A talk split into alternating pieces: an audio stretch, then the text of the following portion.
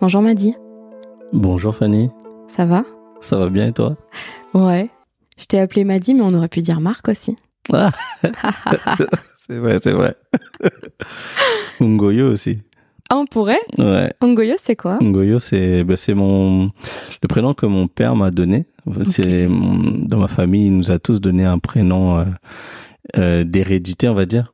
Donc chaque euh, chacun de mes frères et sœurs on a un prénom d'un ancien.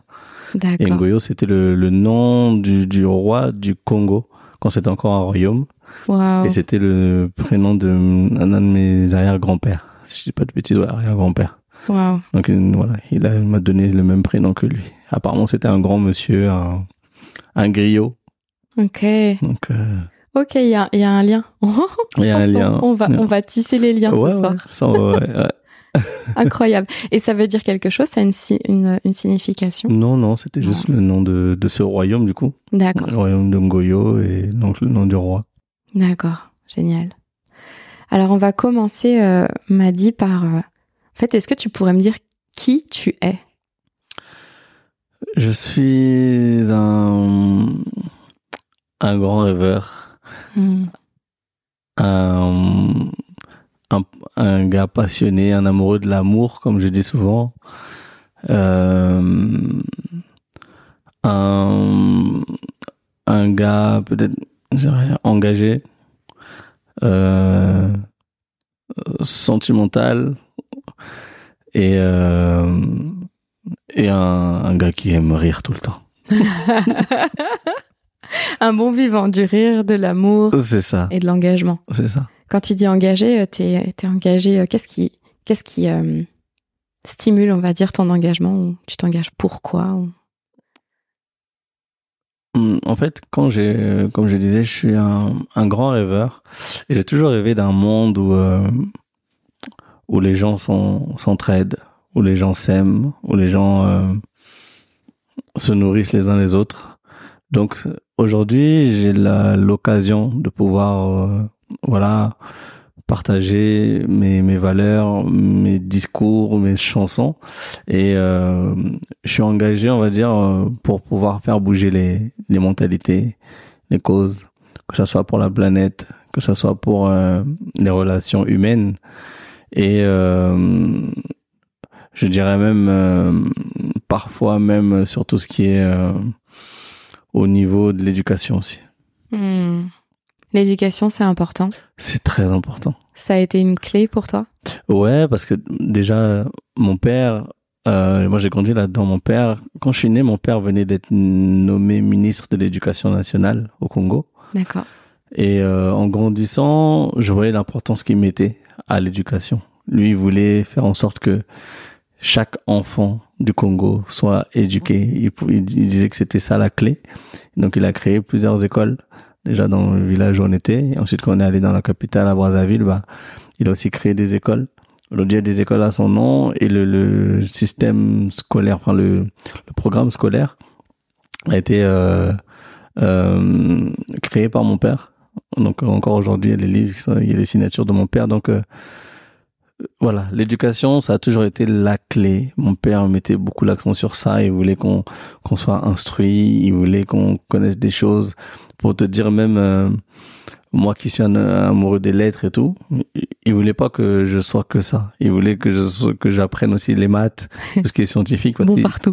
non, mais en fait, il mettait surtout l'accent sur ça parce qu'il disait que si t'es bon euh, en français ou dans, dans les langues, euh, il va dire ça, c'est ça, c'est c'est- ta note dépendra de l'appréciation du prof. Alors que si t'es bon en maths, 1 plus 1 égale 2, ça c'est voilà, tu, tu, ton sera, C'est bon. factuel, quoi. C'est factuel. et donc, il voulait qu'on soit bon dans ces matières-là et parce qu'il voulait voilà qu'on soit instruit. Donc, et je pense que j'ai voilà, j'ai hérité de ça, enfin de ce message-là et du coup aujourd'hui, bah, j'essaie de maintenant de à mon tour de de pouvoir transmettre ça en fait. Et là, tu parlais donc de l'éducation, de presque de l'instruction, du coup, et, euh, et l'éducation euh, à la maison. Est-ce que c'était lui qui avait plus le plus grand rôle dans l'éducation à la maison ou est-ce que c'était maman? Qui est-ce qui Qu'est-ce qui Euh, l'éducation en fait des enfants ou c'était conjoint peut-être euh, la famille? C'était les deux. Bah, après, moi, moi, j'ai eu un parcours assez particulier. C'est-à-dire que moi, je suis venu en France, euh, voilà, très tôt. Donc, j'ai mm. quitté le, le nid des parents très tôt, à l'âge de trois ans. Donc, je suis venu en France. Et c'est, ensuite, c'est ma sœur aînée qui m'a, qui m'a, qui m'a élevé. Donc, euh, elle, elle a surtout mis l'accent sur euh, la rigueur, la rigueur, le, la, la discipline. Donc, euh, il n'y avait pas justement cette, cet esprit, on va dire, d'instruction. C'était plus la rigueur et discipline que, que ma sœur a mis en place. Je pense que elle avait 18 ans en même temps. Donc, euh, elle a fait ce que, comme, elle a pu, avec ce qu'elle a pu, ce qu'elle ce qu'elle avait aussi. Bien sûr. Donc, euh, on n'a pas encore beaucoup de bagages à 18 ans. Donc, elle a déjà beaucoup de responsabilités. Voilà, beaucoup de responsabilités. Elle avait moi et mes, deux de mes frères à sa charge. Donc, elle, elle, elle voulait faire de nous des hommes, en fait. Donc euh, en mettant la rigueur, la discipline. Donc il me manquait euh, peut-être l'amour des parents et euh, justement peut-être ce côté instructif du, du papa. Mais bon, ils sont venus après en France, donc ils ont ils ont rattrapé le, coup. C'est marrant d'ailleurs, euh, tu vois, on, on parle aujourd'hui euh, de beaucoup de, de, masculinité, de déconstruire, euh, tu vois, ce qui a pu être créé pendant des années et des années. Et là, tu me disais, c'était ta grande sœur qui, qui voulait faire de vous des hommes avec la notion de rigueur. Et c'est rigolo parce que moi, je, j'ai monté ce projet justement pour pouvoir véhiculer cette parole que on n'est pas que rigueur mhm. et en tant que femme on n'est pas que douceur et qu'on est vraiment un équilibre une harmonie des deux et toi surtout quand tu t'es présentée tu as beaucoup parlé du côté euh, rêveur euh, euh, amour philanthrope aussi hein. mhm. tu as pas dit ce mot là mais j'ai entendu ce mot là et et je me dis comment est-ce qu'on arrive à se construire quand on n'est pas dans son pays d'origine quand on n'a pas ses parents comment est-ce qu'on arrive à équilibrer cette partie du coup qui est plus douce à l'intérieur de toi, qui en fait est ta partie très créative, euh, artistique même, et ce côté, euh, on vit dans une société où il faut faire des choses, où c'est très rigoureux, et en plus c'est l'éducation que tu recevais aussi, de la rigueur, de la discipline, de réussir à l'école, réussir dans ses études, etc. Être un homme. Comment est-ce que tu as trouvé cet équilibre et sur ton parcours, est-ce que euh, est-ce que c'est la France qui t'a permis Est-ce que c'est le Canada qui t'a permis? Après, c'est le, Canada qui m'a permis parce qu'en France, le Canada, j'y suis allé pour mes études supérieures. Mais c'est vrai que quand j'ai d'abord vécu en France, j'ai vécu à Sevran avec ma sœur et mes deux frères. Et euh, c'est vrai que c'était que voilà la rigueur. Donc euh, moi j'étais un, enfant très maintenant, quand, quand j'y repense, j'étais un enfant très triste, en fait. J'étais très triste parce qu'il me manquait ça. J'étais un enfant très mélancolique. Je passais mes journées, euh, des fois, l'après-midi devant à la fenêtre, en train de rêver d'un monde meilleur, d'un truc. Donc, euh, et, euh, et je pense que j'avais ce besoin-là déjà de d'amour, de, tout ça, mais je je connaissais pas, je savais pas ce que c'était. Donc je rêvassais beaucoup. J'étais un grand, un enfant qui rêvait beaucoup. J'étais souvent dans, dans ma planète, dans ma lune. Voilà, donc il y avait cette rigueur là, mais donc je m'évadais moi en, en, rêvant. Des fois, je pouvais, pendant au moins une, une, heure, je pouvais rester là en train de regarder le plafond en train de rêver. Hmm. Et c'est après au Canada, euh, quand je suis parti au Canada, c'est là que je, pour moi, c'est comme si j'avais redécouvert l'être humain là-bas. Je me suis dit, oh, bah, il y a des gens comme moi. Il y a des gens qui, qui rêvent comme moi, qui, qui raisonnent comme moi. Je suis pas tout seul. Ça existe en fait. Puis en plus, euh, enfin, c'est rigolo parce que tu vois, le, t'es parti en France, c'était pas un choix, c'était pour euh, des soucis de santé, si je me souviens bien, que tu m'avais raconté. C'est ça. Euh, mais le Canada, c'est toi qui as choisi. Je dirais même pas. Ah ouais? En fait, c'est ma mère qui m'a proposé d'abord. D'accord. Parce qu'on avait un oncle qui avait envoyé son enfant là-bas et ça s'est bien passé. Ok. Donc elle a dit ah bah là-bas apparemment euh, c'est bien, le système, scolaire, le système scolaire est bien et tout, on pourrait t'envoyer là-bas si tu veux. Et moi, peureux comme jamais, j'ai dit non, euh, je connais personne là-bas. On m'a dit il fait froid. Au début j'ai refusé. J'ai dit non. Huit mois de l'année. Et oh, voilà, j'ai dit, j'ai dit, j'ai dit non. Et j'avais, j'avais dit non à ma mère. Et après, en parlant avec des, des amis, c'est eux qui m'ont convaincu. Ils m'ont dit non, vas-y, ça peut être bien pour toi et tout. Euh. Et comme moi, j'étais très accroché à mes amis en fait, très accroché à l'amitié. Et comme je t'ai dit, moi, j'étais seul au fait en France d'abord. Je connaissais pas grand monde. j'ai mis beaucoup de temps à me faire des amis, comme je ne sais pas moi-même l'amour, aimer quelqu'un, je savais pas ce que c'était. Et euh, du coup, pour moi, les amis, mes amis, c'était ma deuxième famille. Donc, les quitter, je je voulais pas, je pouvais pas les quitter. Donc, quand on m'a dit aller au Canada, je fais oh non, je vais quitter mes amis. J'ai plus pensé à ça que à moi en fait. Ouais. Et quand mes amis m'ont m'ont dit non, vas-y, je dis oh si eux me poussent, ok. Là, je c'est comme si j'attendais leur euh, leur aval, leur aval à eux en fait. Ouais, tout à fait. Et, Ouais. euh, et je suis allé au Canada et ça a été oui l'un des plus beaux voyages de ma vie parce que je, je me suis redécouvert là-bas et j'ai redécouvert l'être humain comme je dis souvent et les, les valeurs humaines. Et ça c'est ce qui m'a boosté. C'est ce qui m'a boosté euh, à pouvoir à vouloir me développer à me connaître et me nourrir aussi. Me nourrir des de de, de l'humain me nourrir d'amour tout ce que tu veux Ouais. T'as eu l'impression euh, un peu de te rassembler d'une certaine manière, comme si euh, t'avais mis une partie de toi de côté, en tout cas qui pouvait pas forcément euh, énormément s'exprimer en France parce que peut-être dans un environnement, euh, enfin hostile à l'extérieur, clairement. Mhm. Et toi, un grand monde euh, rêveur, donc une dualité euh, assez euh, énorme. Et c'est vrai que pour connaître le Canada et les Canadiens de manière générale, il y a une forme de bonté et euh, d'ouverture d'esprit, de facilité des rencontres, etc. Comme si euh, les barrières étaient beaucoup euh, moins loin, en fait. Tu peux toucher plus facilement le cœur des gens là-bas. Et, euh, et du coup, ça inspire à être euh, davantage soi-même. Mais là, c'était même pas toi être toi-même, c'est en fait apprendre à connaître qui tu étais finalement, aller Ouais, développer cette partie-là et rassembler finalement euh, deux parties qui pourraient euh, qu'on pourrait dire, enfin pas opposées, mais en tout cas complémentaires et qu'on. Ouais, mais en fait, là-bas, ça m'a ouvert le champ des possibles. C'est-à-dire que mm, moi-même, j'étais pas conscient de, de mes capacités, de mes qualités. Et en allant là-bas, bah, les gens me renvoyaient ça. Et euh, bah, c'est là même là-bas que j'ai commencé à faire de la musique et tout ça. Mais en fait, euh, dans, déjà dans l'éducation là-bas, on te, on te pousse toujours à être le meilleur. C'est-à-dire, on te dit que tu vas réussir. C'est toi le meilleur Mhm. même si t'es le- peut-être celui qui a le moins euh, qui a le, qui a le niveau le plus faible bah toi quand t'entends ça mais ça te pousse à te surpasser en fait on te dit ok non c'est toi tu vas gagner t'es le meilleur vas-y fonce rien que ça à chaque fois on te dit oh t'entends ça mais ça te donne confiance tu vas en confiance et quand tu vas en confiance bah souvent tu te surpasses. Et c'est c'est c'est la ouais c'est la différence que j'ai vue là-bas en fait. Et surtout le le partage. Là-bas euh, quand j'allais j'ai vu que les gens partageaient beaucoup entre eux. Même même des par exemple des j'allais voir des spectacles des, des concerts ou même des, des, des événements sportifs. Quand tu voyais même ceux qui les adversaires euh, comment dire se congratuler. Je me disais mais normalement ils, dev- ils- voilà de- ils ne devraient pas s'aimer mais ils devraient être en concurrence euh. et en fait à la fin tout le monde se disait ah bien joué euh, bravo. Ou euh, des fois même des, des concurrents disaient bah voilà j'ai vu que t'étais t'es fort bah viens on fait un truc ensemble et c'est- cet état d'esprit là moi j'avais jamais vu ça en France. Moi je voyais en France je voyais que des gens se tirer un peu dans les pattes ou euh, essayer de, de se faire des, des coups bas. Alors que là-bas non il dit c'est mon concurrent je le respecte. Et euh, si on peut même faire des choses ensemble on le fait. Et j'ai- ça j'ai dit ok. Et ça en fait voilà ça m'a ouvert le champ des des possibilités. Ça m'a permis de de de moi qui rêvais déjà mais de rêver encore plus grand. Ouais. Et si tu repenses euh, juste à ton enfance, parce que c'est clairement à notre enfance qu'il se passe énormément de choses et qu'en tout cas qu'il y a des choses qui se, qui se positionnent euh, pour l'avenir.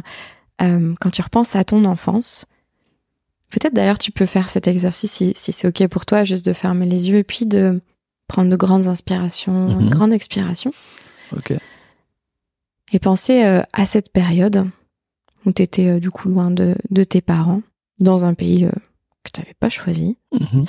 un environnement pas forcément propice, de quoi tu avais besoin à ce moment-là Qu'est-ce que tu aurais eu besoin D'entendre, de recevoir, de... ah euh, de l'amour et sous quelle forme cet amour? L'amour, euh, bah, hum, juste euh, des gens qui te donnent de l'amour. Ouais, c'était vraiment ça. Hein. C'est ça qui me manquait. C'était la- l'amour. Euh, Quelqu'un qui, qui, juste des mots même, parce que comme je t'ai dit, ma sœur, elle, elle, a, tout fait, tout bien fait. Elle a fait de nous des hommes. Mais je pense qu'il lui manquait peut-être euh, cette chose-là, donner de l'amour, même des, un, je t'aime. Les Africains, je sais qu'on est très pudiques sur tout ça, mais euh, juste des fois l'entendre, tu vois. Je pense que ça, c'est c'est ce qui m'a manqué le plus. Euh, ma mère quand elle venait en France, elle passait des parce que j'étais souvent à l'hôpital du coup à cause de l'asthme et euh, elle venait à mon à mon chevet mais ça me faisait du bien. Et je c'était sa manière de montrer aussi son amour. Et euh, mais euh, je pense que de l'entendre je pense qu'en étant petit ça m'aurait encore plus boosté. Parce que je le voyais dans dans les films tu vois. Bien sûr. Je le voyais mais pourquoi euh, Brandon il dit ça euh, truc et truc et, et, nous on, et en fait c'est ça je me disais mais ah mais c'est ça que je veux. Et je me disais tout le temps bah l'amour que j'ai pas là là bah quand je serai plus grand je le donnerai à 20 000 fois à tout, tout le monde en fait. Et donc je pense que c'était vraiment ça. Et c'est ce que tu fais à travers tes chansons. Exactement. Et en fait c'est ça qui est magique et je je, je l'entends depuis depuis tout à l'heure mais je voulais que tu puisses le dire. C'est oui c'était de l'amour mais c'était entendre de l'amour. Parce que tu vois tu aurais pu avoir besoin qu'on qu'on te prenne juste dans tes bras ou qu'on t'offre des cadeaux. Non, toi, tu voulais l'entendre. C'est pas pour rien que tu utilises ta voix pour transmettre de l'amour. Parce qu'en général, ce qu'on donne, c'est ce qu'on a, ce, ce, dont on a manqué, en tout cas dans notre perception. Et là-dessus, euh, on est en miroir. Moi, j'ai pas trop eu la sensation d'avoir entendu, tu vois, euh, qu'on m'aimait. Mhm. Pour le coup, je ne le remets absolument pas en cause. Et toi aussi, je pense que tu sais que t'étais aimé. Ouais. Mais ce dont on avait certainement le plus besoin, c'était de l'entendre et, euh, et c'est rigolo parce qu'on n'a pas, on reçoit rarement le langage d'amour qu'on a besoin de recevoir, mais ça nous permet d'aller le chercher au fond de nous, de savoir que c'est le nôtre mmh. et de le développer. Et ça devient un talent euh, incroyable. Donc entre ton amour des mots, de l'éducation qui vient du papa, le fait que tu aurais aimé entendre de l'amour, c'est venu, euh, toi, te créer une unicité euh, incroyable à partir du moment où tu as débloquer ta voix puisque tu viens de parler de problèmes d'asthme. C'est ça. Donc quand on est asthmatique, le, fait de parler ou de chanter, c'est pas forcément hyper easy. Et comme par hasard, je pense qu'il y a un petit lien entre ta guérison, euh, ta guérison d'asthme et le fait d'avoir euh, libéré ta voix, pris ta place et pris ton envol aussi. C'est exactement ça, hein exactement ça.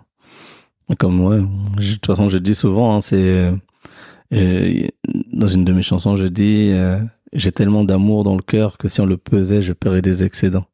En fait, j'avais, je, pour moi, j'avais tellement d'amour en moi à donner, et j'avais l'impression justement de de de pas être dans le bon environnement pour le pour le donner. Donc c'est ça que je disais quand je serais plus grand ou plus tard. mais j'ai envie de donner de l'amour à tout le monde. mais ce qui est beau, c'est que ça t'a pas, euh, ça n'a pas entaché ça. Tu sais, ça aurait pu euh, mmh. te rendre aigri ça, ouais. ou euh, dépressif même carrément, mmh. tu vois. Ouais. Et est-ce que tu penses que justement c'est ouais le fait d'être parti au Canada comme si c'était le bon timing que ça ne, ça ne se soit pas c'est difficile de de refaire euh, le passé mais euh, est-ce que tu peux imaginer si tu n'étais pas parti au Canada euh, qui tu serais aujourd'hui en fait? Je pense que j'aurais pas osé faire tout ce que je fais aujourd'hui si j'étais pas parti à Montréal. Je pense que je, serais rentré peut-être dans un moule, euh, j'aurais fait les choses un peu comme tout le monde.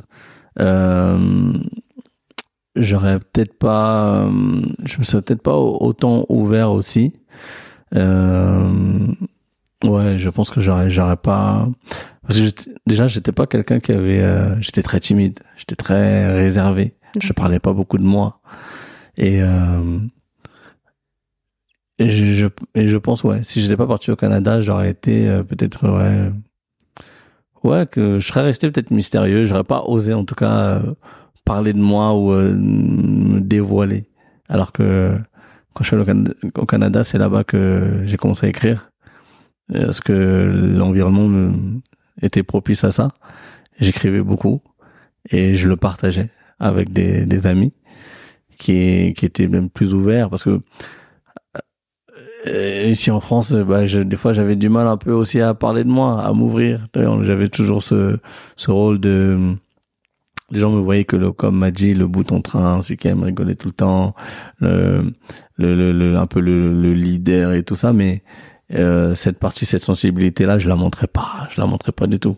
peut-être que je me protégeais, je sais pas, mais au Canada, en tout cas, j'ai voulu euh, là-bas, en tout cas, j'ai voilà, j'ai ouvert euh, les portes à ça et je, je ne suis plus ouvert euh, aux gens et j'ai laissé cette sensibilité, en tout cas, parler. Ouais. Donc toi, ça a été l'environnement qui t'a permis de t'ouvrir. Si par exemple tu penses à même à des personnes autour de toi ou des amis autour de toi où tu peux ressentir qu'ils ont cette forme de sensibilité mais où pour eux c'est difficile de la de la montrer, de l'exprimer, tu leur donnerais un conseil? Qu'est-ce que tu pourrais toi leur partager pour justement leur bah, laisser cette sensibilité s'exprimer Je leur dirais d'écrire. Parce que moi, c'est mmh. écrire qui m'a permis de me libérer. Donc, avant de libérer la voix, t'as d'abord, ouais. été passé par l'écrit. L'écriture, ouais. C'est, c'est, c'est dur de, de dire des choses, de, de s'ouvrir aux gens, surtout quand des fois on a des blessures ou quoi. C'est très, très dur. Donc, euh, l'écrire d'abord, comme je dis souvent, écrire, c'est donner vie en fait à, à ses idées ou à ses pensées. Et donc, euh, en les écrivant, ça, non, et ça me, ça m'a libéré. Euh, on a beaucoup de choses dans la tête parfois, parfois, et quand on les dit pas, au moins les écrire, ça les libère. Donc, euh, je me suis libéré de plein de choses. J'étais même parti pour écrire un livre hein, quand j'étais là-bas, euh, mes, mes débuts à Montréal, quand la famille, mes amis me manquaient. C'est là que j'écrivais beaucoup. J'écrivais, j'écrivais des pages et des pages. Moi-même, moi-même, je me suis, je me suis surpris à beaucoup écrire. Je me suis dit, waouh, mais ça fait du bien. Et donc tous les soirs, j'écrivais. Ça me faisait du, un bien fou. Et, euh, une fois que je les ai écrits, et ben après, voilà, j'ai commencé à en partager quelques, quelques textes avec des amis proches. Et, euh, et c'est, c'est eux qui m'ont ensuite encouragé à, à faire du slam euh, et du rap.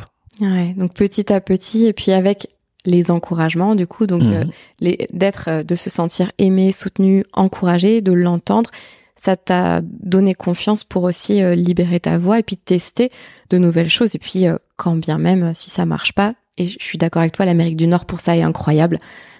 globalement, je dirais les pays anglo-saxons, le Canada, bon, au Québec, ça parle français, mais l'Amérique du Nord, je, je, pense qu'il n'y a pas meilleur territoire pour oser se casser la figure et se relever. C'est ça, c'est ça. J'encourage souvent les gens à, aller à surtout à Montréal, parce qu'il y a vraiment cet hmm. état d'esprit-là. Euh, et comme j'ai dit, là-bas, ils le font dès, euh, dès le lycée, dès le collège, ils sont, on leur, on leur met ça dans la tête. Vous serez les meilleurs. Comme quand on entend souvent DJ Khaled dire we the best, we the best.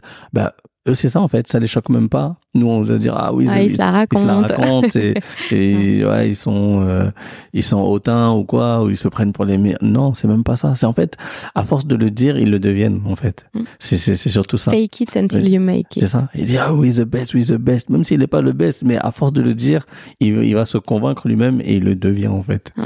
Et et c'est moi c'est ça qui m'a marqué. Et je me dis et là-bas, euh, bah pareil, moi qui étais quelqu'un qui n'osait pas faire les choses quand on a commencé à me dire, mais vas-y, fais-le, vas-y, tu peux le faire. Euh, je dis, ah bon, moi je peux le faire? Ouais, c'est bien ce que tu fais. Ok, bah ça m'a donné confiance et après je l'ai fait. Et, voilà, ça, ça, le début de l'aventure a commencé comme ça. et, et quand t'as commencé à faire du slam et puis après du rap, t'en as parlé à ta famille ou t'as attendu un peu? J'ai attendu un peu. J'ai attendu. T'as attendu quoi? Ça a été quoi le déclic pour te dire là je me sens suffisamment peut-être je sais pas légitime ou hmm. suffisamment stable pour en parler par exemple à mes parents ou à mes frères et sœurs sans euh, qu'on me rayonne ou sans qu'on me dise c'est quoi cette lubie c'est comme tu as dit c'est ça hein, c'est quoi cette lubie? Déjà que dans ma famille je suis un peu le comment dire le, le, j'étais un peu le gars différent en fait hmm. euh, dès euh, dès l'adolescence voilà mon, mon, père qui était dans la politique, qui était ministre, qui avait une image. Moi, j'étais là avec mes baguilles, habillé en américain. Donc, on m'appelait l'américain, en fait, déjà dans la famille. Donc, je dénotais, en fait. Quand tu voyais les, les, les, les, les, dîners de famille, tu voyais ce, tout le monde était là en chemise, très, euh, pantalon pince, très, euh, très, très classique. Ouais. Et moi, j'arrivais avec, avec, tes gros bling avec mes baguilles, mes boucles d'oreilles. Euh, donc, mon, mon père, il comprenait pas. Il, il, il me comprenait pas et, il pensait que je j'allais j'allais mal tourner. Donc euh, déjà je, partais avec ça. Donc quand j'ai commencé à faire de la musique, j'ai dit doucement, je vais je vais pas leur dire maintenant, je vais dire après. Et euh, j'ai attendu que ce soit vraiment euh, concret, qu'il y ait des choses concrètes pour ensuite leur dire ah, bah regardez, voilà, j'ai fait un album. Et là, je voilà, euh, quand j'ai quand le premier album est sorti, là j'en ai parlé. J'ai fait écouter à ma mère et c'est là qu'elle a dit ah, dit, ah ton père euh, a beaucoup aimé justement parce que bizarrement bah mon père est, est parti, je crois un an après, un an avant que je fasse mon, mon premier album. Hmm. Donc euh, j'aurais aimé qu'il voit ça parce que je pense que lui aussi c'est un homme de lettres, il aurait beaucoup aimé. Et euh, c'est comme si voilà, ben je dans ma tête je reprenais un peu le relais, je dis ok, papa toi t'as œuvré avec tes romans, avec ta carrière politique, ben maintenant je maintenant je prends le relais, je vais véhiculer tes messages mais avec euh, avec ma musique, avec ma avec ma prose. Hmm. Donc euh, quand j'ai fait mon premier album là, j'ai montré à la, famille et, euh, et ils étaient fiers. Ouais, moi j'imagine. Ouais. Et c'est quoi la. Est-ce que tu pourrais te souvenir peut-être de la phrase ou, de l'idée du concept qui a été le plus impactant pour toi que tu aies reçu de la part de ton père et de ta mère Ou l'un ou l'autre Quelque chose vraiment qui t'a qui t'a marqué, qui t'a aidé dans ta construction et dans un sens comme dans l'autre parce que parfois mhm. ça peut nous marquer un peu dans le négatif mais c'est grâce à ça que qu'on se relève donc euh. ouais bah en fait les, les deux étaient vraiment différents mes deux parents mon père, c'était euh, lui, il m'a beaucoup marqué dans sa manière de de résister aux, épreuves de la vie.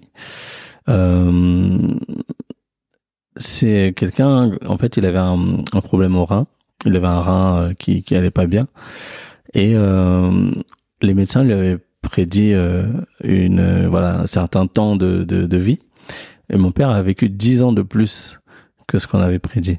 Wow. Et quand j'étais petit, je me souviens des fois, voilà, j'étais un peu malade euh, à la maison, j'étais un peu là, j'avais un rhume ou une petite grippe. Et mon père me disait toujours, toujours, mais, me dit fiston, mais ne laisse pas euh, la maladie prendre le dessus, jamais. Faut continuer à faire ce que tu as à faire. Ne laisse pas, euh, même, tu sais, des fois même quand il pleut, des fois on se dit, ah, on n'est pas motivé, ah, ça on va annuler certains trucs, on n'a pas envie de sortir, mais non. Mon père disait toujours, ne laisse jamais les éléments extérieurs euh, justement t'empêcher de faire ce que tu veux faire. Oh, c'est beau. Et, quand j'entendais ça, je dis mais oh, lui il est là, il a un peu son rein qui est pas bien, il doit faire des dialyses tous les deux jours, et malgré ça, il, il continue à faire euh, tout ce qu'il veut faire. Il continue à faire ses déplacements. On allait en vacances, il se débrouillait toujours d'avoir une clinique pas loin pour faire ses dialyses, mais il voulait pas ne pas aller en vacances à cause de ça. Il voulait hmm. continuer à vivre. Et ça, c'était un, un, gros exemple pour moi et, et une preuve vraiment de, de force, en fait. Et je me disais, mais waouh.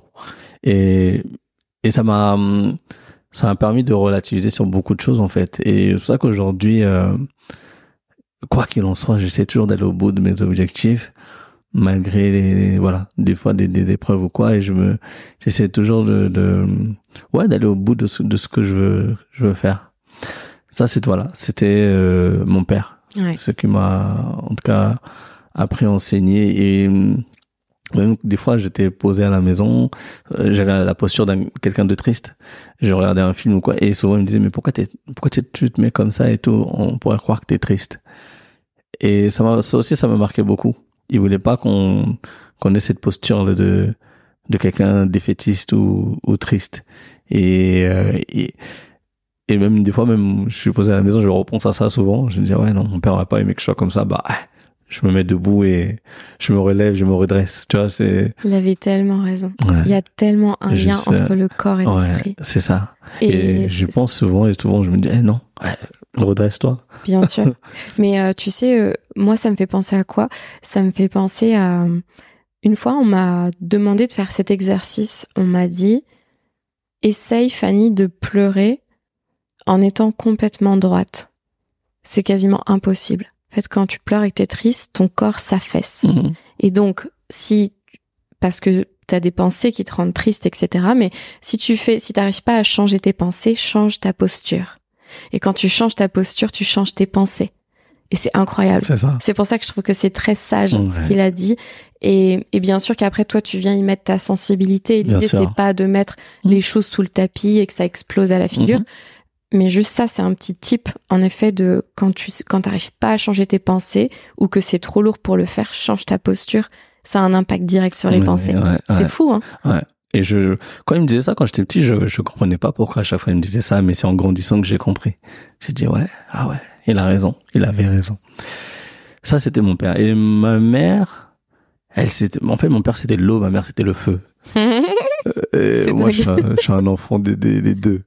J'ai ces deux côtés-là, justement. Ouais. Et ma mère, c'était, euh, ce qui me marquait souvent, c'est que, euh, avec elle, il fallait toujours être prêt.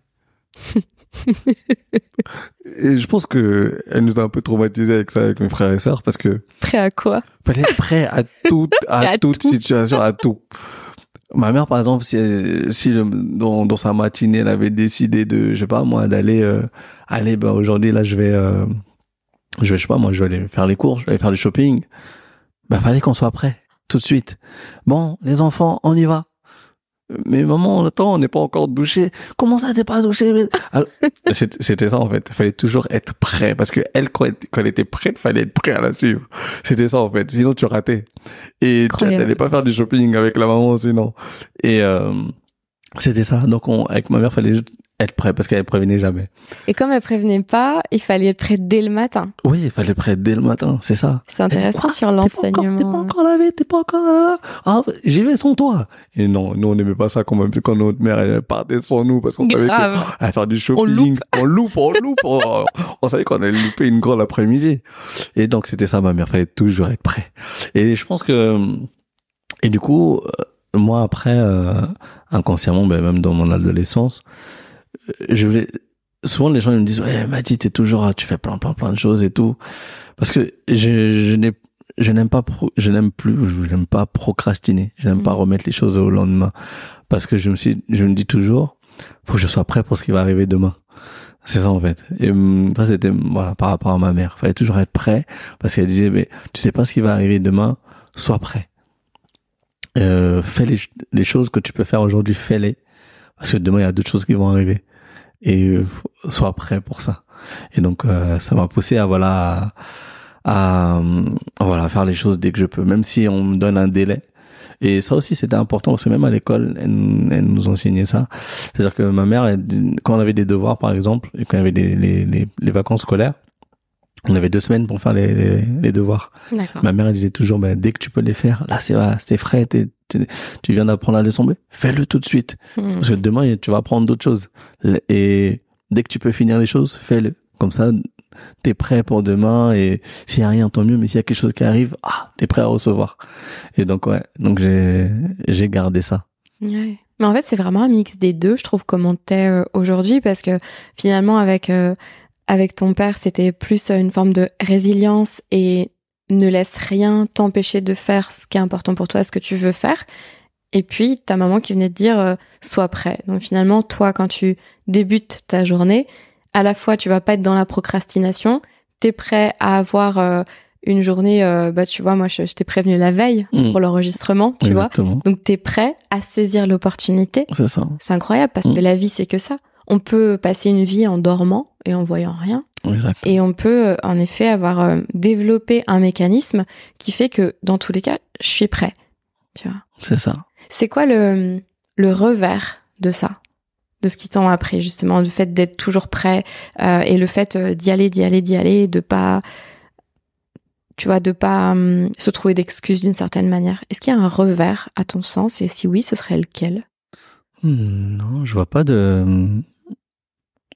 de revers parce qu'au contraire, moi ça m'a j'ai vraiment commencé à appliquer ça quand il y a une dizaine d'années, on va dire. Et euh, non, non, au contraire, il n'y a pas de revers. C'est juste peut-être que la majorité des gens ne sont pas comme ça et euh, que peut-être qu'il y a beaucoup de gens qui peuvent pas me comprendre. C'est peut-être c'est peut- peut-être par rapport à ça. Et euh, on va dire c'est peut-être ça le revers parce qu'on du coup, quand t'es comme ça, bah, t'as toujours envie de découvrir plein de choses, toujours envie de faire plein de trucs, que les journées soient pleines. Et euh, bah, les gens peut-être qui sont pas habitués à ça, ils peuvent se dire waouh, euh, oh là, bah, on, on aura du mal à le suivre lui. Même, Mm. même en amour, par exemple, les, les filles avec qui j'ai été, ou euh, bah souvent ils disaient mais waouh mais ton train de vie là euh, je, je, suis pas, je suis pas prête Mhm. donc on va dire ça, ça- c'est un avantage comme un inconvénient et on va dire ouais peut-être le revers ce serait ça c'est que euh, j'aille peut-être des fois trop vite pour, euh, pour certaines personnes Et peut-être des fois aussi pour ton corps, non? Parce que moi, je me souviens de périodes où, euh, où bien sûr le mental pouvait suivre, la tête pouvait suivre et l'envie pouvait suivre. Et pour autant, on n'a que 24 heures et on a notre corps qui nous limite. Euh, comment comment est-ce que tu as réussi, toi, à retrouver un équilibre entre justement cet esprit qui va très vite, tu vois, euh, cet engagement de cœur qui est très très présent, mais le fait quand même que tu sois un humain avec un corps et euh, des limitations. Enfin, sur, sur le long terme, tu vois, c'est différent que de que de courir 90 minutes. C'est là, c'est tout ton train de vie qui est comme ça, du lundi au dimanche. Donc, comment est-ce que toi, tu trouves de l'équilibre entre justement cet esprit qui va très vite et ce corps qui a aussi besoin de se reposer, etc. Aujourd'hui, j'ai su euh, doser tout ça. Qu'il y a un moment de ma vie, on va dire il y a quelques années même, euh, j'avoue, j'avoue, c'était trop. J'en faisais trop. Mais je pense que j'étais en train de, de, me construire et construire aussi tout ce que, je- tout ce que voilà, tout ce que j'ai fait jusqu'à aujourd'hui. Donc euh, quand j'étais dans cette construction-là, je voulais tout construire en même temps. Et c'est vrai que que parfois, euh, ouais, je me disais, waouh, faut que je me repose un peu plus. Heureusement que j'ai pas eu de, de con- de soucis de santé ou quoi, mais c'est surtout plus euh, euh, j'ai eu peut-être des alertes en me disant oh ok bon faut que je, je calme un peu euh. donc là depuis l'année dernière par exemple ouais j'ai décidé de, de plus consa- consacrer plus de temps au, au repos Ouais. Même si parce que même quand j'étais ado je voulais plus dormir moi je voulais je voulais même pas dormir je, prends- je prenais le, le sommeil comme une perte de temps je disais, mais on on peut faire plein de choses la nuit. euh, pourquoi on dort Et euh, donc voilà, je dormais très très peu. Et euh, j'avais l'impression vraiment de perdre mon temps et je dormais très peu. Et j'ai, je sais même pas comment j'ai tenu même euh, toutes ces toutes ces années. Euh, Je sais ouais, je même aujourd'hui je sais même pas encore. Et euh, là maintenant ouais, j'ai décidé de de prendre plus de temps euh, pour me pour me poser pour, euh, pour me reposer. euh, et vraiment sélectionner les, les choses à faire et les gens à voir.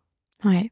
Ouais, parce que c'est c'est tellement important et euh, c'est- aussi pour ça que je t'expliquais, tu vois, j'ai j'ai beaucoup de compassion euh, pour les hommes parce que comme je te disais en off, euh, on est dans une société du faire, on doit faire. Moi, j'ai accompagné de hauts dirigeants, leur angoisse c'était pas le manque d'argent, hein, c'est qu'est-ce que je vais faire? Tu vois, toujours se faire, remplir des journées. C'est difficile d'être juste dans l'accueil, difficile de se retrouver tout seul, difficile. euh, euh, ouais, en fait, il y a ce, ce truc de je suis en charge et j'y vais et c'est dur. Sauf que il y a un moment où il y a, y a ces limites. Et c'est pour ça que bon, moi, j'essaie de semer ces graines-là de comment est-ce qu'on peut mettre un peu de douceur, tu vois, dans une dans une énergie de faire, et notamment euh, quand on est euh, quand quand on est quelqu'un qui a qui a une sensibilité, qui a besoin de l'exprimer, etc. Parce que même quand on est sur sa voie, même quand on est dans sa mission, et j'en ai payé les frais, donc je sais aussi ce que c'est, on peut faire un burn-out en fait. On peut se brûler les ailes. On peut ne pas avoir l'impression Mhm. parce qu'on se dit, mais c'est ce que j'aime faire, Ouais. c'est ma mission. Mhm. Ouais, mais t'es dans un corps humain. J'ai frôlé ça du coup et quand j'ai vu ça venir, je me suis dit oh ok. Mais justement comme je t'ai dit l'année l'année dernière, Ouais. je faisais euh, trop trop trop de choses et euh, ouais et j'ai j'ai frôlé ça et mon, mon corps m'a parlé et je l'ai écouté. Je me suis dit ok, on va on, on va peut-être c'est pour ça que maintenant je sélectionne euh, les choses, euh, les événements, tout ça parce que je je voulais tellement faire de choses parce que j'aime ça. Mhm. Mais euh, voilà, je me suis rendu compte que euh, oh, tu restes humain. Et, euh, et comme je, je commençais à de moins en moins voir les gens, Ouais, alors que moi c'est important pour important pour toi. moi. Je me nourris beaucoup aussi de l'amour euh, des gens, de mes proches, de mes amis. Et c'est là que je me suis dit oh non, là tu vas, tu vas, tu, vas- tu vas dans un mur là, donc euh, non non non, Mhm. recule, fais moins de choses et euh, voilà, profite des, des moments simples et euh, profite aussi des de tes de tes proches. Ouais, exactement. C'est pour pas brûler la chandelle par Ouais. les deux bouts. C'est Mhm. hyper important. Il y a, il y a quelque chose euh, avant de. On va parler d'amour parce que tu, tu m'as parlé beaucoup d'amour. Euh, et la transition qui serait peut-être parfaite, ce serait de parler du fait que toi, donc, t'as eu du, t'aurais aimé entendre davantage d'amour de la part euh, de tes parents, on va dire en premier. Est-ce que toi, tu as réussi à leur dire des mots d'amour?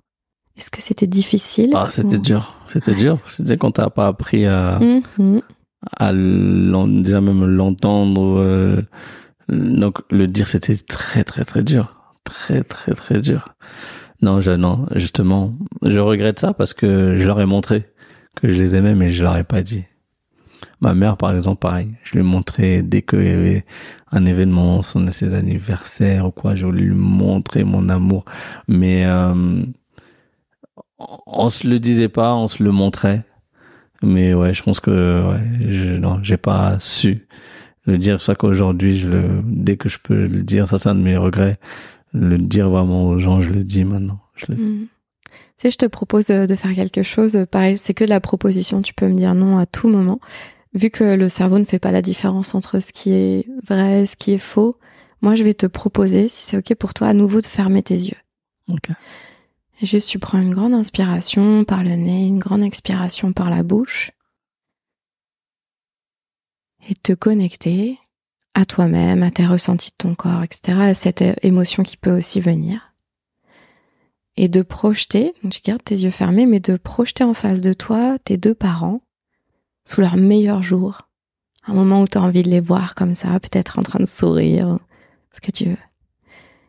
Et si c'est OK pour toi de leur exprimer, tu peux garder les yeux fermés, leur exprimer là, à l'oral, ce que tu aurais voulu leur dire si tu avais su le faire par le passé. Et juste de faire sauter ce regret de ton chemin. Ok. Bah, papa, euh, bah déjà, je te dis merci. Et puis, euh, regarde, ce petit euh, qui portait des, des baguilles, ben, tu vois, il a pas, il a pas euh, mal tourné. Et comme toi, il est amoureux des, des mots et euh, de poésie. Et en tout cas, voilà. Ben, merci pour la, la force que tu que tu m'as que, que tu m'as donné, que tu m'as transmis, cet amour des lettres. Et euh, apparemment, j'ai j'ai hérité de, j'ai gardé ton sourire. Donc, euh, on me le dit souvent. Et puis, euh, bon, en tout cas, bah, euh, bah, je, je voilà, j'essaie de te de, de te rendre hommage dans mes dans mes concerts et euh, dans mes différentes euh, interventions. Et maman, bah, regarde, hein. maman, euh, euh, bah, toi aussi, hein, je veux te dire que euh, que que que je t'aime aussi. Bah, et puis, euh, merci pour euh, pour toutes ces leçons de vie, ces leçons que tu, tu m'as apportées, toutes les vadrouilles qu'on a fait ensemble. Aujourd'hui, je continue, mais sans toi, mais bon, l'amour est est toujours là. On pense, je pense toujours à, à vous deux. Et puis euh, voilà. Mais je, je vous aime très fort et euh, et euh, je sais que vous me regardez de là-haut. Et donc euh, voilà, on, on continue de, de continuer le on continue le travail que vous avez laissé et puis euh, on continue à semer de, de l'amour partout. Merci. Merci à toi. Et donc, on va continuer sur l'amour. Et moi, je me posais la question de ça a été quoi l'impact sur tes relations? Du fait de, de ne pas avoir euh, grandi proche euh, physiquement, on va dire, de tes parents, et notamment de ta mère, parce que bah, forcément, on sait que la relation père-fille et mère-fils a une influence sur nos relations euh, amoureuses. Du coup, ça a été quoi globalement ton pattern amoureux? Si tu as pu voir, si tu avais un schéma que tu reproduisais par exemple assez souvent, est-ce que tu as pu voir ça chez toi? Ou est-ce qu'il y a eu des choses où aujourd'hui avec ta conscience d'aujourd'hui quand tu regardes par le passé, tu dis OK, ça c'est très certainement en lien avec le fait que j'ai pas entendu l'amour, du coup j'avais peut-être l'impression de pas le ressentir complètement ou je me sentais seule, tu parlais de tristesse aussi, il y avait pas mal de choses. Ouais, en fait, bah, hum, pour, euh, je savais pas comment me comporter en amour. Ouais. Mes premières euh, relations, euh, je savais pas quoi, quoi faire en fait. Donc, comment il fallait l'exprimer, comment il fallait le montrer. Je sais, ouais. Je... Donc euh, quand j'y repense, je me dis mais waouh, catastrophe comment quoi. La fille qui était avec moi, mais je, mais la pauvre, la pauvre. Je sais si elle est là, si elle écoute, on je sais sais même pas comment elle, a, comment elle a pu euh, résister et rester avec moi. Et je, je, je me revois, même, même tenir la main. Je, pour moi, je, ça faisait bizarre. Ouais, bah ouais. quoi Il faut se tenir la main quand on s'aime? Pourquoi? Des choses comme ça. C'était ça. Et donc dire je t'aime, oh là là, mais elle me le disait souvent. Mais moi, je savais pas euh, pour le pour que ça sorte. C'était compliqué. Moi, pour moi, j'ai attendu peut-être euh, deux ans avant de, de pouvoir le dire. Pour moi, c'est pour moi tellement c'était rare de l'entendre bah, de le dire, je me dis, mais il fallait que je sois sûr que ce soit la femme de ma vie, en fait. Ouais, ça avait une vraie valeur, en fait. Hein. Ouais, ouais, ouais. je me dis, mais de le dire, waouh, mais c'est pour moi, c'était un mot difficile à dire, donc je me dis, mais je le dirai à la femme que je vais épouser, en fait. Donc, oh, j'avais, voilà, c'est tellement, pour moi, c'était, ouais, je savais pas, je savais pas comment me comporter. Donc, avec le temps, j'ai appris j'ai appris ben, les femmes, les premières femmes avec qui j'ai été, euh, c'est elles qui m'ont appris mm. comment euh, comment aimer. Euh, parce que même, je dis, elles ont eu du courage parce que, euh, comme je dis souvent, moi j'avais mis mon mon cœur dans, dans du papier à bulles entouré de barbelés. Donc c'était dur de rentrer dans mon cœur. Pour moi, je, je me méfiais tellement et et Pourquoi ouais, tu te méfiais d'ailleurs? Parce que en fait, bah euh, j'avais d'abord été amoureux d'une première fille et euh, je suis tombé de haut en fait. Moi j'étais là euh, et c'est là que je suis ouais, aimer en fait justement ressentir l'émotion. Je dis donc c'est ça aimer? Et et quand j'ai connu ça, ben j'étais. En fait j'étais prêt à tout pour la pour cette fille là en fait. Et je je pensais même plus à moi. Je me suis dit mais aimer c'est c'est beau, mais c'est dangereux en fait. Mmh. J'ai dit, mais on s'oublie. Je suis là, je, je vivais pour cette fille-là. Je... Et quand après, euh, ça s'est terminé et tout, bah, moi je suis tombé de très haut. Ma première déception amoureuse, je dis, mais non, mais, oh, si c'est ça l'amour, euh, il faut que je me, faut que je me protège. Donc c'est pour ça que je dis, j'avais mis mon, cœur dans du papier à bulles entouré de barbelés. Donc après, les, les filles qui venaient après, mais je, des fois je disais, mais qu'est-ce que, qu'est-ce que vous voulez euh, Non, euh, l'amour, euh, voilà, moi je, je m'en méfiais limite après. Ouais. Je m'en méfiais et, et, elle, elle faisait tout pour rentrer dedans, dans mon cœur. Mais moi j'étais là, je dis oh, non, attendez, attends, attends, je suis pas encore, je suis pas encore prêt là. Et donc du coup, ouais, je cette relation avec l'amour, c'est, elle a commencé difficilement, mais voilà. Mais après une fois que j'ai commencé à mieux me connaître au travers des années, à mieux connaître, euh, enfin, enfin mieux me découvrir aussi tout simplement. Et j'ai su ensuite, euh, voilà, pu euh, aussi mettre la raison là-dedans parce que j'ai vu que l'amour, si je, des fois, si je faisais confiance qu'à mon cœur, waouh, mon cœur pouvait m'emmener très très loin. Donc j'ai appris à raisonner aussi avec le temps et avoir ce, ce, ce, ce mélange, cet équilibre entre amour et, et raison. Ouais.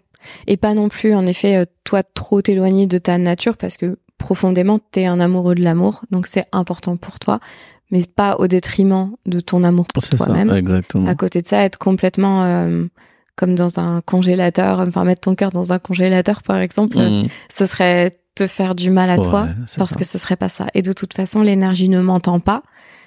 c'est marrant. C'est comme si je disais l'énergie ne m'entend ne m'entendre. Tu vois, alors. Mais elle ne ment pas, voilà. c'est ça.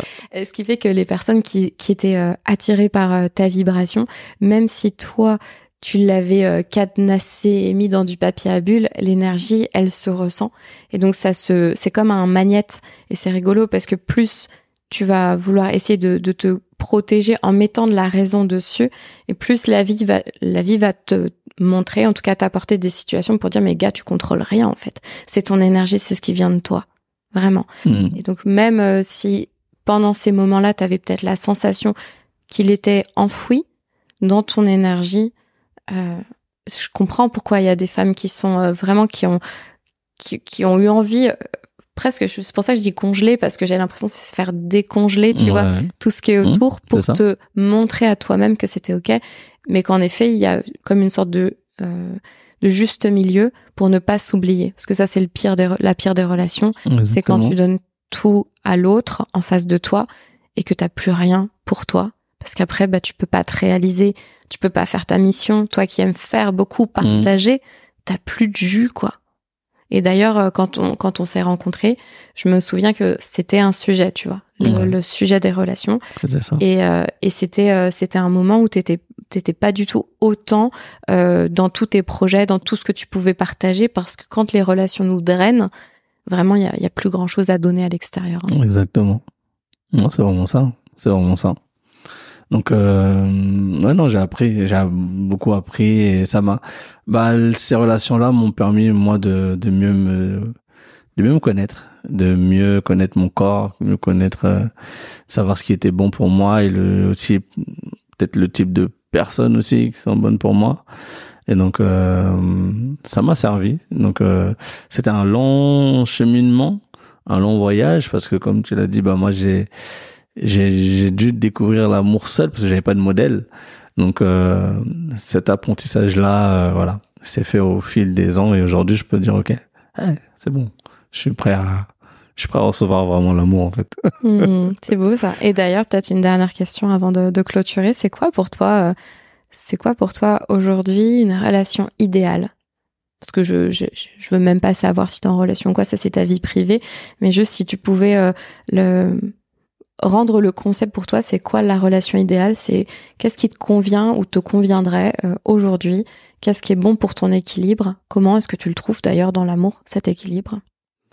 Euh, moi, je vois l'amour comme, euh, enfin, le, la vie de, à deux, par exemple, un, un duo, comme des coéquipiers. Je vois comme un peu une équipe de foot. Euh, il y a les attaquants, il y a les défenseurs. Chacun a, son rôle dans l'équipe. Chacun a son, comment dire, son parcours, ses aptitudes, ses qualités propres, son rôle propre aussi. Mais tout ça au service de l'équipe. On va faire des choses différentes, évoluer de manière différente chacun de notre côté, mais tout ça pour le bien de, de l'équipe. Donc je, moi je vois ça comme ça, c'est pour ça que je, souvent je dis euh, euh, c'est je dis je dis même pas euh, copine ou femme ou quoi je dis, je dis coéquipière Hmm. ou euh, ou un peu comme un pilote avec sa passagère. Donc euh, voilà, les deux euh, s'entraident, deux se se, s'apportent mutuellement. Je dis pas même compléter parce que compléter c'est pour moi comme s'il y avait un manque. Ouais, voilà. Je dis ce, une vision de ce, ce, ce- Mm. s'apportent Mm, mutuellement. mm, mm, mm. Je, je dirais ça. Ouais, Ouais, je, je te rejoins totalement. Pour moi, on est deux individus Mhm. entiers. On était entiers avant de se rencontrer. Quand il y a une troisième, il y a comme une troisième entité qui se crée, c'est la relation, C'est l'équipe. C'est la même, euh, la Mhm. même chose. Et le but des deux personnes, à mon sens, c'est de permettre à l'autre de se réaliser mutuellement en fait. Et comme ça, ça fait que cette troisième entité, elle existe dans tous les cas, qu'il y ait un couple ou qu'il n'y ait pas de couple, parce que fondamentalement, je crois qu'il faut vouloir le meilleur pour l'autre, pour pouvoir aussi accepter le meilleur pour soi. Et on peut pas juste prendre de l'autre. Donc on peut pas en effet, tiens, je prends ça de toi et ça me sert à moi. Non, en fait, il faut aussi avoir cette euh, ouverture euh, d'esprit et de cœur pour que l'autre se réalise pleinement, tout en comprenant qu'il y a une troisième entité en jeu. Et, c'est là aussi euh, tout le, tout le déséquilibre qu'on peut trouver en relation, c'est que souvent les relations permettent de guérir les blessures de l'enfance. Et c'est là qu'il faut être conscient de ces blessures, de ces mécanismes relationnels, euh, pour justement pouvoir euh, mettre un peu de raison. Je crois que c'est ça que tu voulais dire par la raison. Mhm. Mettre un peu de conscience, mettre un peu de compréhension pour ne pas tomber et juste se noyer dans euh, la sensation de Hum, c'est confortable cette relation parce que proportionnellement ce qui est confortable sera aussi Oui, inconfortable quand ce sera plus là. C'est ça. Mais ça m'a appris à, à doser aussi, hein, même comme je te disais, ben moi qui voulais donner tellement d'amour et parfois, euh, des fois en donnant, en ayant parfois eu envie de donner trop d'amour des fois à certaines personnes, bah je les noyais dans tout ça. Mm. Euh, C'est comme euh, comme avec une plante en fait. quand tu l'arroses trop, tu, tu, tu, tu la tues. Quand tu l'arroses pas assez, pas aussi. Donc, toutes ces, ces relations aussi m'ont permis à moi de, voilà, de mieux aussi, euh, gérer, aborder tout ça parce que, et à, et à mettre, voilà, ce, cette conscience et cette raison pour pouvoir aussi doser parce que, euh, ouais, il y a trop, des fois, trop d'amour, j'ai envie de donner trop d'amour aux gens, et je, des fois, je peux les étouffer avec. Ouais. Donc, euh, j'ai appris. c'est beau. Et de toute façon, on, passe notre vie à apprendre. Donc, euh, merci d'être sur euh, ce chemin d'apprentissage et de transmission, parce que les deux, euh, les deux chez toi vont, vont de pair. C'est très beau. Est-ce qu'il y a autre chose que tu aimerais rajouter dans cette interview, quelque chose qui te paraîtrait important, que tu n'as pas mentionné, que tu aimerais mentionner? C'est, c'est la libre antenne. ok, ben, j'ai envie de dire L'autre jour, j'ai rencontré une personne qui m'a beaucoup parlé de gratitude. Et euh, c'est un mot qui revient souvent euh, euh, dernièrement, en tout cas dans ma vie. Et je me dis, euh, j'encourage les gens justement à parfois juste prendre le temps de de d'analyser des fois leur situation et faire preuve aussi parfois de, de, de, de reconnaissance et de gratitude envers plein de choses, envers la vie, envers les gens, envers les, gens qui nous entourent, les choses qui nous arrivent. Et euh, rien que ça, ça, ça permet de, aussi de conscientiser beaucoup de choses et euh, et de pouvoir peut-être, euh, ça, ça apporte beaucoup. Juste de faire preuve de de de, ouais, de, de gratitude et de reconnaissance. J'ai j'ai expérimenté ça ces derniers temps et je vois à quel point on prend conscience de, aussi de beaucoup de choses et notamment de, de l'amour des gens qui sont autour de nous, des gens qui nous aiment. Faites l'expérience et voilà. Hmm. Mettez de la gratitude et de la reconnaissance dans vos vies. Mais carrément. mais c'est vrai, la gratitude permet de pas se connecter au manque, mais de se connecter à ce qui est déjà là. C'est ça. Et ça donne cette euh, notion aussi d'abondance. Et l'abondance n'est pas que financière. L'abondance, elle est, je pense, avant tout euh, émotionnelle. Euh, plein de choses invisibles avant même de se transformer dans le visible. Donc ouais, ouais je, te, je te rejoins. La gratitude, c'est c'est ça. C'est incroyable. Comment est-ce que tu te sens, euh, m'a dit à la fin de cette euh, de cette conversation? Ah, je me sens bien. Limite, j'ai même pas envie qu'elle termine en fait. Ah, de toute façon, et eh, toi, moi je sais, on peut parler pendant longtemps.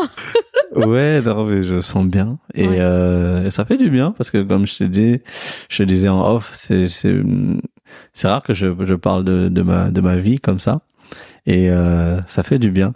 Moi qui étais quelqu'un de très peu bavard sur moi, sur ma vie, et euh, bah aujourd'hui, je suis dans cette démarche-là. Je veux que les gens me comprennent mieux.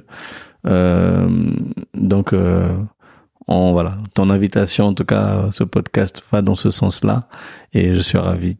De, Merci. faire ça avec toi. Merci à toi. Je te souhaite euh, tout le meilleur, beaucoup, beaucoup, beaucoup d'amour, beaucoup de transmission, beaucoup de joie et, euh, et juste un cœur. Euh, euh, tu es un grand cœur. C'est quelqu'un qui a un grand cœur, qui émet et, et reçoit énormément. Je sais que tu es très bien entouré, etc. Et que tu as trouvé une forme de paix et d'équilibre dans tout ce que tu fais, dans toutes tes activités, dans, dans la conscience que tu mets sur tout ça. Donc je te souhaite juste de d'agrandir encore plus ce rayonnement, que les gens découvrent encore plus qui tu es. Parce que moi, c'est ça qui me touche. Et c'est pour ça qu'on n'a pas plus parlé que ça de ce que tu fais. Parce que ce sera de toute façon dans le descriptif. On peut te retrouver, bien entendu, dans, sur plein de sites, sur plein d'activités et tout ça et tes réseaux et on en parlera. Mais ce qui m'intéresse parce que c'est ça qui touche les gens, même à travers tes textes. C'est pas, bien sûr que c'est ton talent, mais en fait, c'est ce qui vient de toi. Et j'invite toutes les personnes vraiment qui écouteront mais tous les épisodes, c'est ça que je veux montrer, c'est ça que je veux transmettre. C'est euh, vous avez une identité et une unicité qui est incroyable. Et euh, toutes les cellules de votre corps, elles vibrent à votre fréquence, elles vous permettent de concentrer cette énergie. Et c'est ça qui touche les cœurs. Et quand on trouve quelque chose, quand on trouve sa mission, quand on fait quelque chose qui nous anime profondément, toutes nos cellules se concentrent pour que ça vienne toucher la personne. Et la personne va se dire, oh, c'est incroyable, cette pizza, elle est merveilleuse. Cette chanson, elle est d'une douceur. Oh, et le sourire de cette personne. En fait, c'est juste la vibration, c'est juste qui émane de toi avant même ce que tu fais. C'est ce que tu es. Donc, merci d'être. Merci. Merci d'être toi. Et euh, à très bientôt.